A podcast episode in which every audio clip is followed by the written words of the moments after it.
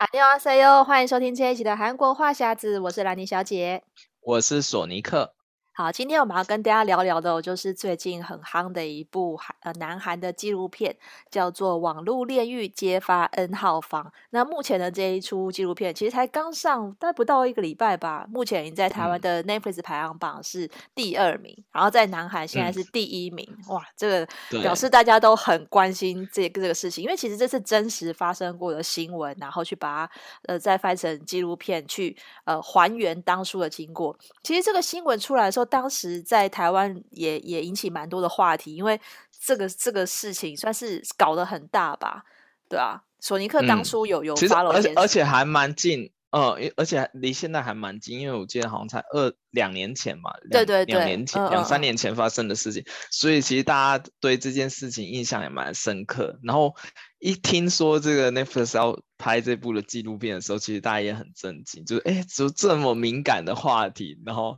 Netflix Netflix 竟然竟然敢拍这样子，所以我这部戏其实是它不是 Netflix 上那个即将上映的那个，我就已经按追踪，嗯、所以我就、哦、我也很早就在看看这一个，然后我觉得，因为大家如果知道。有在追追踪韩国的人，应该都知道这个事件，嗯、但是可能大家知道的是，可能是一一两篇新闻，没有那么详细。但是我透过看这次纪录片以后，我就从他纪录片写的其实非常详尽，就从一开始到最后嘛，嗯，就是你有些东西是我看这纪录片才知道啊，原来有这件事情，然后哦，原来是还有还有还有什么样的什么样的人这样子。对，我们还是先跟大家就介绍一下这个纪录片的。呃，它的这个来龙去脉哈，因为可能有些听众朋友还当初可能没有 follow 这个新闻，嗯、那它其实就是呃，南韩在大概二零一九到二零二零年之间有一个这个叫 Telegram 的社群、嗯、呃软体，那它这个软体其实就是一个通讯软体，跟我们的 Line 啊，或者是呃一些就是这种可以传讯息跟聊聊天式的这种功能的一个软体。那这个人呢叫这个主嫌叫赵主彬啦，那他当时在这个 Telegram 里面的这个昵称叫做博士。然后就创了一些聊天室的房间，嗯、然后在里面散播一些这种呃，就是不雅照。然后，而且他这些不雅照是包括一些这个有有有一些儿童或者是一些就青少女，然后一些一些那种女性，他们是有点被强迫拍了这些呃这种这种不雅照，然后被散播，然后被威胁。那他还透过这个聊天室去贩卖、去发布，所以他后来是被警方抓到，两二零二零年三月落网。嗯、然后他目前是被判刑四十二年。那另外一个也是呃，除了这个主嫌，还有另外一个嫌犯也被判了三十四年。所以这个新闻当时就是闹得很大。那这一部这一部那个揭发 N 号房的纪录片呢，就是在还原当初揭发这个新闻的呃当时的记者，还有一些呃当时直播过那个节目的制作人去谈去回溯这个事情，然后他们当初是怎么样揭发。那其实我觉得 Netflix 这手法他拍的蛮好的是。因为他有找到这些呃，这是真的记者来还原说当时是怎么样发生。我觉得这些记者也很勇敢，因为其实是这个韩民族日报的记者，他先呃接到这个消息去报道，但是里面有说，其实一开始报的时候，并没一开始并没有引起很大的关注哦，因为大家会觉得说，好像这种什么色情影片聊天室早就很泛滥了，好像没什么。然后他们那时候还很受挫，就想说怎么办，还要不要继续追？然后后来是因为靠着一个、嗯、呃那个大学生一个调查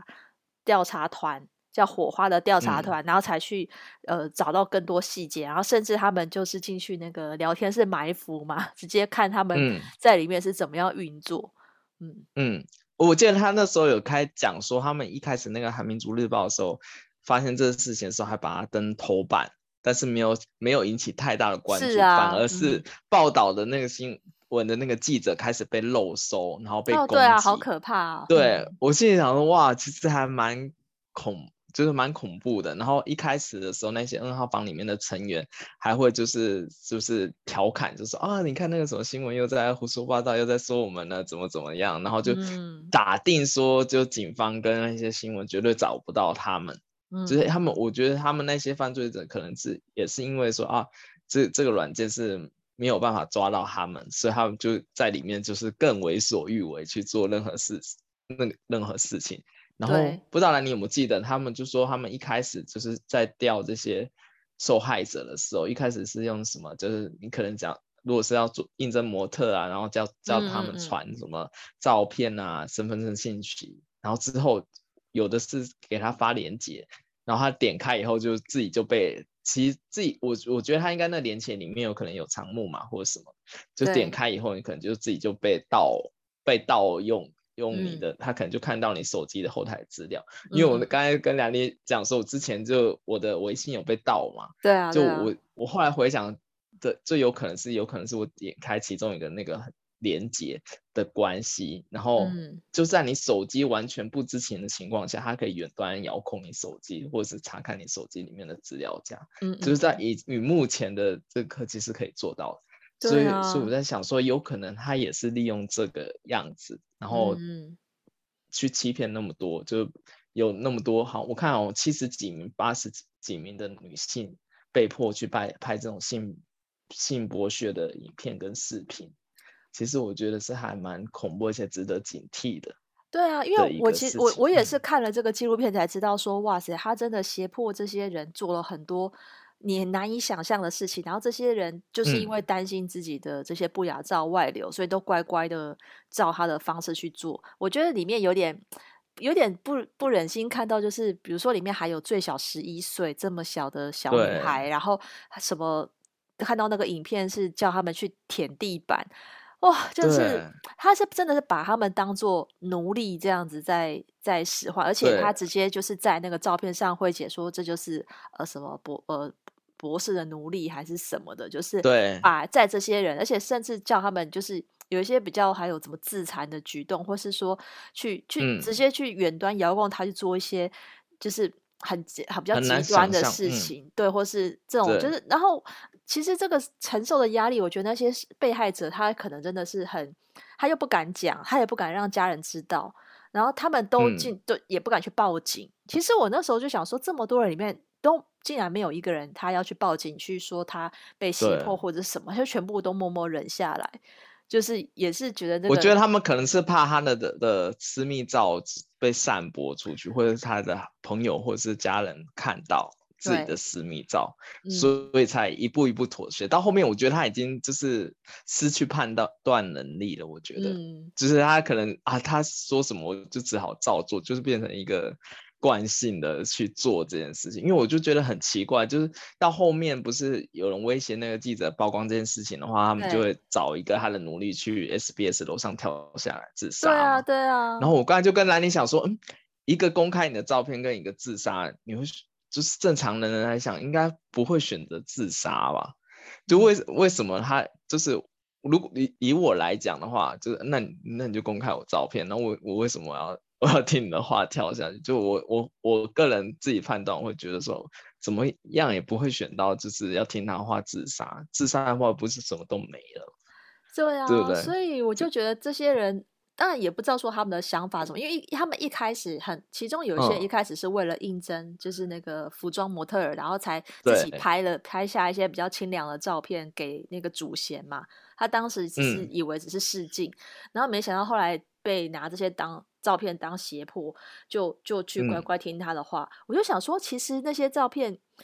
应该应该也就不至于到可以让他为所欲为到控制你整个人生，或是被他掌控这些。那我就想说，这些人是不是可能可能本来就是比较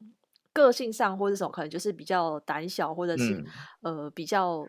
呃怕怕被嗯。对，我想说也有可能是因为亚洲大环境下还是普遍比较保守的，对，那、嗯、那一些，因为我想到以前以前台湾不是很有名那个曲美凤的那个事件嘛？啊、哦，对，光碟，嗯嗯，对，就是大家看我我我其实后来会想说，那为什么就其实曲美凤她其实是受害者，可是大家看她的那个眼光就会变了，对啊，就是我就觉得很其实大，我觉得大环境也有一部分的责任。就是有一部分的因素在，嗯、因为我那时候我刚才就跟兰妮讲说，你看如果这件事情如果放在欧美，嗯，那么多 明星，好莱坞明星有被有了可能被拍到露露点，然后他其实也不在意。像之前那个美国队长，他其实他自己不小心手露手快不小心，对，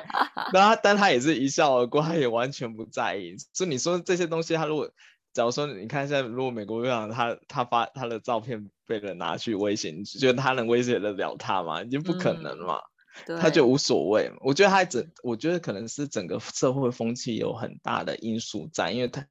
亚洲毕竟还是比较保守一点，他会觉得啊，你这人怎么会就是可能你的弱点照或不雅照会传到网络上去之类的，会无形中的给被受害者压力。可是你知道，讲到这件事情，我就想到像那个僵尸校园，不是也是这样吗？就是那个被霸凌的女学生，就是被胁迫拍裸照嘛，嗯、然后她就是担心她的这个外裸照会外流，所以才又又继续被被他们那些就是那些流氓学生又继续继续胁迫，就是她因为不敢不敢呃，不是怕被他们外流照片，可是反而又被拍了更多。因为他们就继续越来越严重，对，所以我就觉得这是一个恶性循环。因为你不敢去，你就是不敢不敢去得罪他，但是他胁迫你什么，嗯、你真的就是照做。所以被霸凌的人，他他真的就是不敢去反抗，或者他也怕，可能也怕被报复。我觉得他可能是担心说，我如果现在反抗，会不会有更更大的威胁在后面？所以他们就乖乖的做。嗯、那我觉得这个感觉就是一个。霸凌的这个文化在，因为你看嘛，从校园，嗯、然后到其实这个犯罪组织在网络上面也是一种霸凌，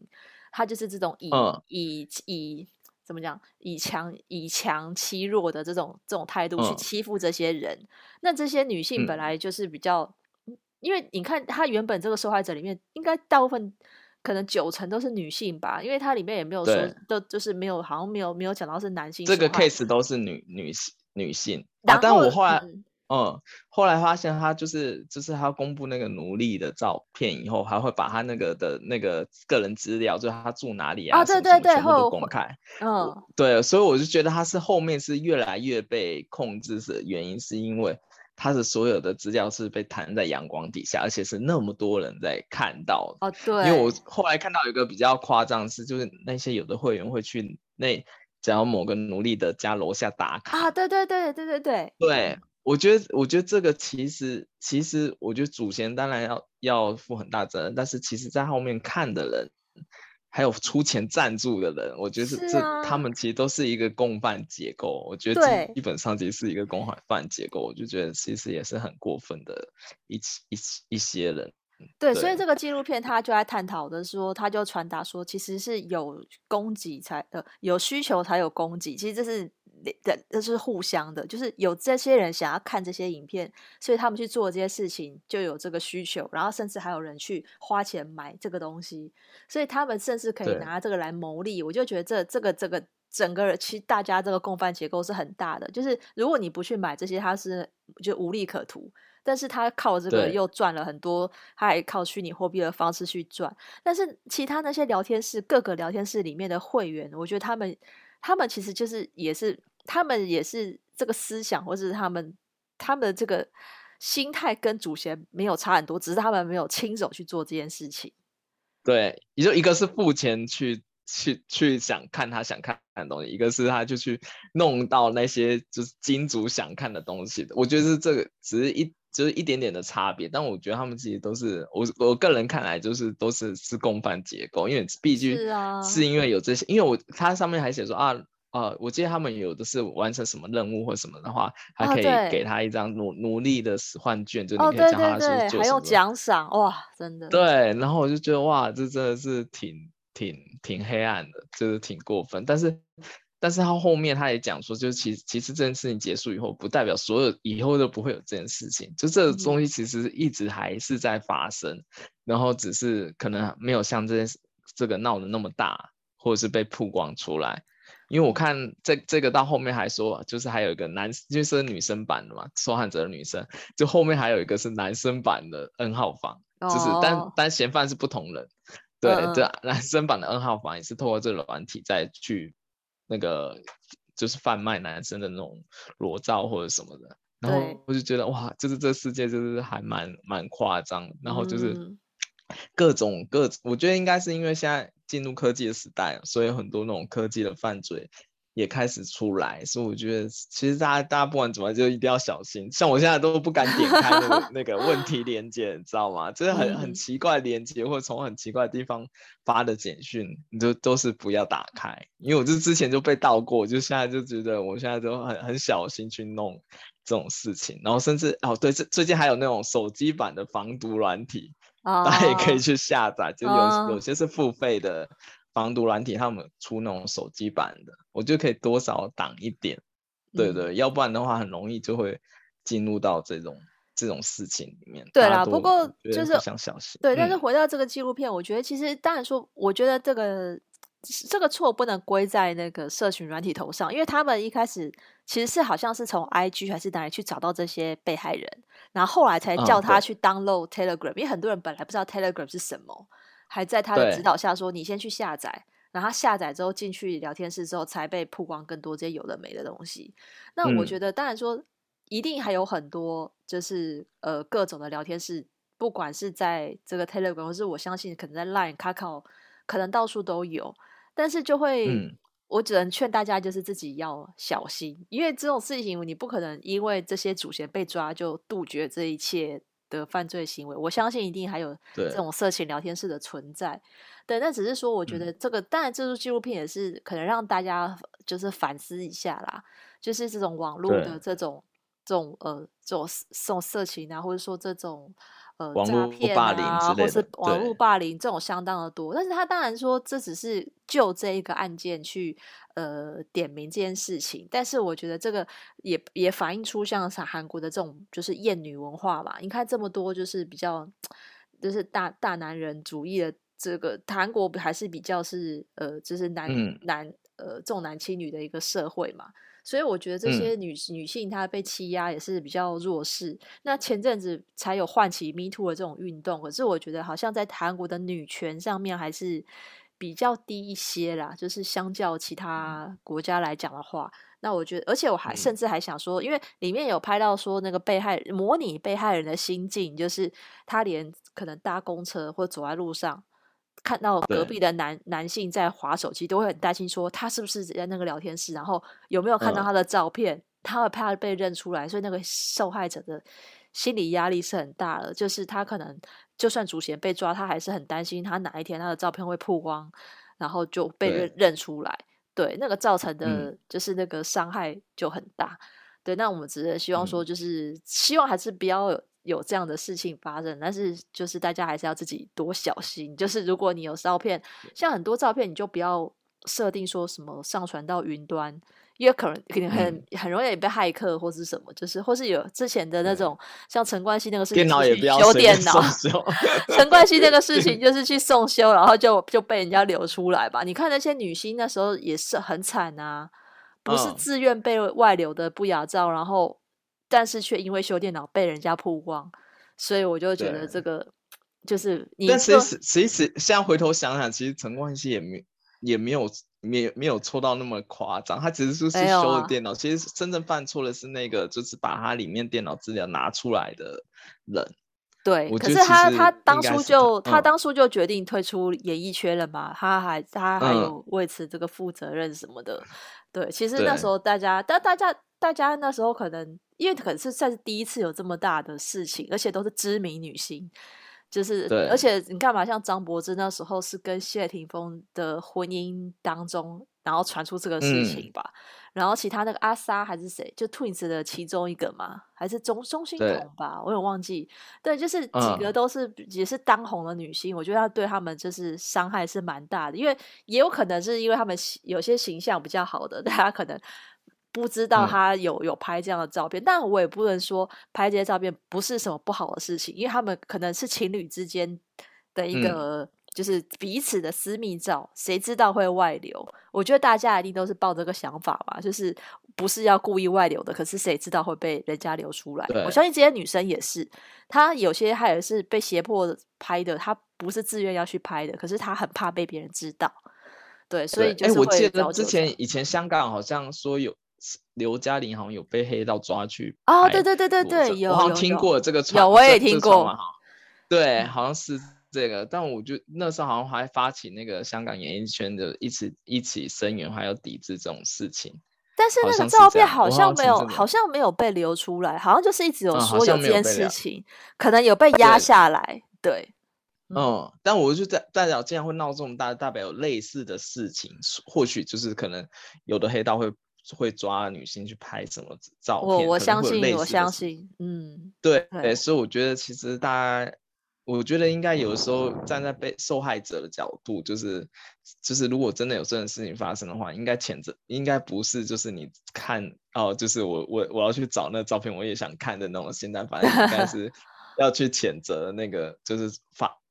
做这件事情的人，因为因为 N 号房的也提到说，大部分他一开始在找的时候，大部分都是想要进去的 N 号房，也要一起去看这个这些照片的人是比较多的。对啊，而且不是他们不是好几号房啊，里面的人都想要去最最高级的那个房吗？就是。一般的他们还只看不到这些厉害的照片，啊、我觉得哇，这些人真的是，他们就是可能要付费啊，嗯、然后要要进去，就是要找到他不是他不同等级的会员，对啊，对啊，是啊，所以我觉得拿这个来牟利真的是太过分了，就是拿牺牲别人的，就是把把把建立在别人身上的痛苦拿来赚钱。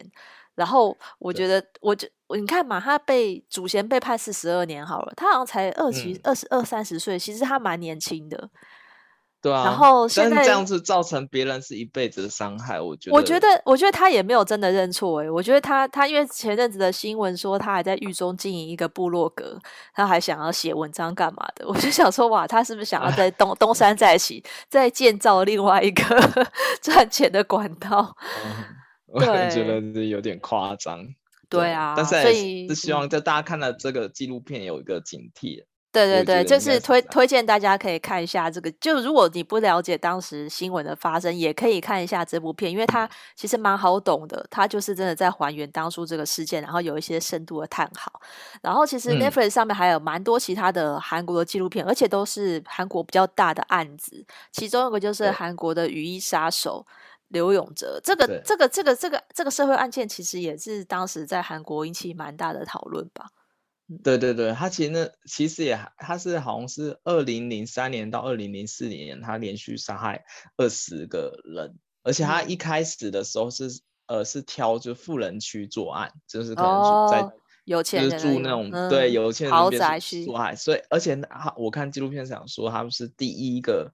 韩国第一个无差别杀人的凶手，第一个哦，对，所以他那时候就是特别的受到瞩目，而且因为大家就一开始没有想，因为因为一开始韩国没有遇到这种无差别，所以他们还在一开始还会想说，哎，是不是因为就是被害的屋主可能有什么金钱纠纷或者跟人有争执？对，然后后来发现都不是，然后最后从那个脚印发现，哎，奇怪，就这几个脚印就合成起来是同一个脚。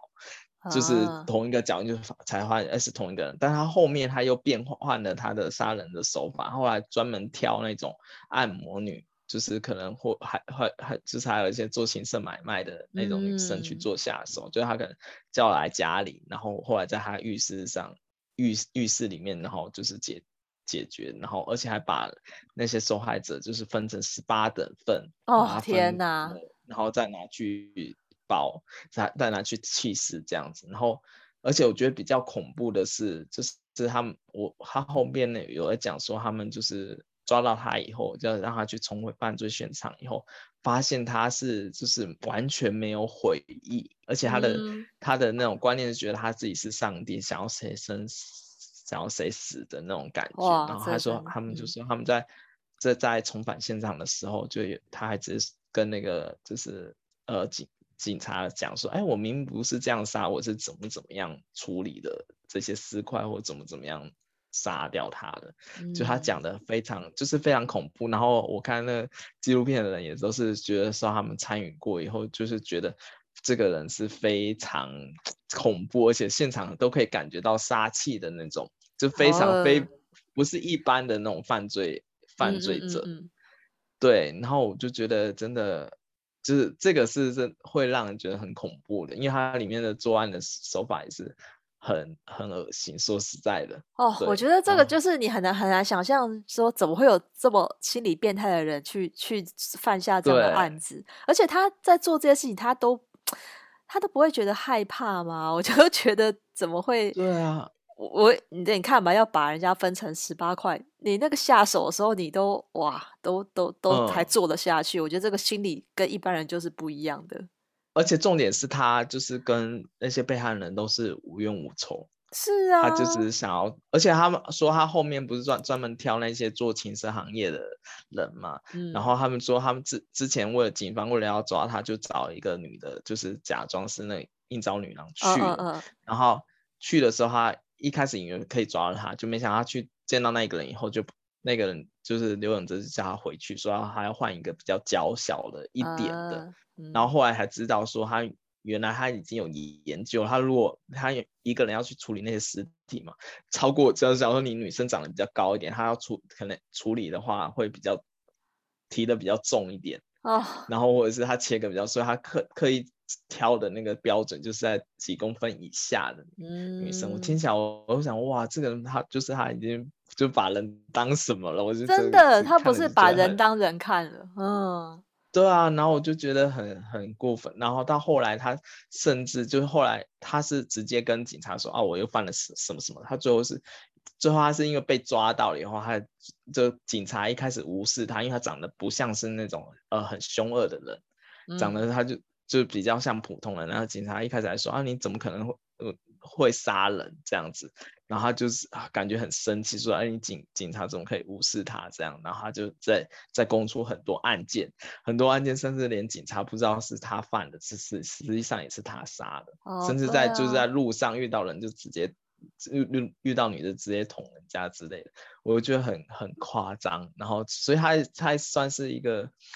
就是韩国一个就是连续杀人的一个就是指标的人物。然后就是非常这个人是不是是不是那个电影里面拍了好几个都是以他为那个原型的那个杀？我觉得我记得那个什么杀人回忆。跟跟另外那个哪一部，好像就是都是都是跟跟这件案子是有关的。那时候我看电影的时候，也觉得说天哪，这个犯罪手法看起来太可怕了，好吧？就是让就太太太太难以想象的手法，我只能这样说。那看电影的时候，当然已经有加了一些剧情，可是其实新闻本身就是这么的夸张，就是你难以想象会有这样子的人去犯下这些案子，所以。嗯，我觉得纪录片真的就是还原。如果就是有这些，就是当事人啊，嗯、或者有什么去还原这件事情的话，你就会发现，其实真实的案件还比电影的那种虚构的剧情是还要可怕的。更对，然后重点是他那时候被抓的时候，有警察问他说：“为什么你要一开始要挑挑那个有钱人下手？”他说：“他是因为觉得这个社会上就是贫富差距太大，他觉得很不满，所以他要就是要向那、嗯、那个有钱人提出那。”那个就是要要教训他们之类的，然后为什么要要去就是杀那些应召女郎？是因为他们讲说说他要给那些女生一些就是警惕，叫他不要出卖自己的身体，就他会把他自己的合理化罪行合理化，然后我就觉得很不可思议。但最不可思议的是，他是二二零零五年死刑定谳嘛，但他现在还在、嗯、还在看守所等待执执行、哦，还没有执行，对。所以我就觉得，嗯，奇怪，为什么就是就韩国也是，就是死刑就是演了很久才才执行，我就觉得也很压抑。嗯、对啊，哎，对，这也是又是另外一个分身，要不要执行死刑的分身。但我觉得就，哎，就就觉得。是还蛮沉重的一件事情。对，对其实其实这一部片也是真的，我觉得看这些纪录片有时候会让人心情不好，就是会觉得说，啊，这个也太血淋淋的这些案件吧，就是真的是这么这么悲伤的事情，可是它真的发生了。然后还有另外一出叫做《再见四月号》，四月号当然大家就就更广为人知啊，这个是这个这个这个当时真的是连在新闻播出的时候都已经让人。看到那个画面就觉得很惊悚，就是是真的在发生的事情，而且你好像你只能看着它发生，束手无策。对，那个时候，那时候那个新闻真的是让大家觉得很难过，就是你好像没办法做什么。然后那时候流出的一些影片，就是那些学生就是用手机拍，就说、嗯、哦，我现在在哪里？我们现在怎么样？然后可是没有人有方法救他们，所以那个纪录片里面也是。讲了一些一些这方面当时的这个事情。对，嗯，那记录那个纪录片有有从不同角度切，嗯嗯，角度切入，有有的是从里面其中一个学生的角度去切入这件整件事他们看到的事情。然后我觉得，嗯、呃，有的比较难过的是，就是有一个里面是有个学生，他其实在那就是四月号就是开始翻船的时候，他就已经打电话给给他那个家人了。就说他现在在哪里，哪里要打电话求救，但就那个家人是很想要过去，但是但是那时候警察一直不让他过去，就是一直让让家家属都在按片，然后等到最后，就是他原本以为那个小孩子求求救了嘛，然后应该可以出得来，结果结果还是最后还是就不幸的离开，就是造成一件无法挽救的悲剧，就是我觉得还是还蛮难过，但那部纪录片就是没有把最后的那个。就是他没有调查出最后到底什么原原因，他只是分析各种可能。哦，对，就是如果关心这件事情呢，可以去看，因为他是比较多角度方面去切入这件事情。嗯，其实就是看到蛮多，因为 Netflix 现在上面蛮多这些纪录片都还蛮好看的。那呃，以韩国来讲，可能相较是少一点啦，因为他们投资的韩国比较多是在韩剧的部分。但是我发现陆续这这几部呃韩国的纪录片都拍的还蛮蛮细的，蛮精致的，就是它有很深入去探讨，而且它的手法，其实我觉得像它模拟的手法也不会也也不会让你觉得是很很假。我觉得它在这个还原度还蛮真的，嗯，就是可以让你知道说，哎，当初发生什么样的事情，会去看。那当然，其他还有一些，也有一些欧美的纪录片啦，大家可能也可以有空也可以去看一下。其实纪录片的感觉跟韩剧是不一样的，因为它一次可能一个多小时嘛，然后就是呃探讨一些事件，而且它就是可以给大家不同角度的去思考，我觉得都还蛮推荐的，嗯。对，那我像我这我看完这几部，我也是开始要去找其他纪录片来看。但有很多纪录片，它不一定都会找现场，嗯、就是真实的那些人，他有些是那个用请演员去就是模拟演。哦，对对对对对，嗯，对对，所以大家可能可能看的时候，可能要就不要觉得说啊，那个就是那个坏人长，就其实不是，有些是模拟演出的这样子，但是他演的都还蛮真的，所以而且他有些会穿插那个新闻。真的新闻的事件，啊、对对。像像那个 N 号房就有把那个祖先被捕，然后记者去问他的对话，他也有放在里面，所以他还是有，就是因为他毕竟是真的发生过的新闻，所以你就可以知道说啊，原来当初就是他，然后里面模拟的那个那个祖先或者是什么，其实你就可以对照一下，他基本上都找还蛮像的人去去模拟这样子，就不会跟跟不会跟现实差太多啦，所以推荐大家就是可以去看，嗯、尤其是可以先看看这一部那个揭发 N 号。我觉得就是可以也更多了解一下韩国曾经发生的新闻，或者是呃了解当地的这种呃当当时重大事件，对、嗯、重大事件，然后再再去更了解韩国这个国家。那今天就跟大家聊到这边喽。那如果想要追踪我们韩国的话题，可以加入我们的呃脸书社团“韩国话匣子”。想要追踪韩国的消息，可以追踪我的粉专 “Hello Lenny 兰妮小姐”，还有楚尼克的玩转韩国。那我们下礼拜再见喽，拜拜。嗯，拜拜。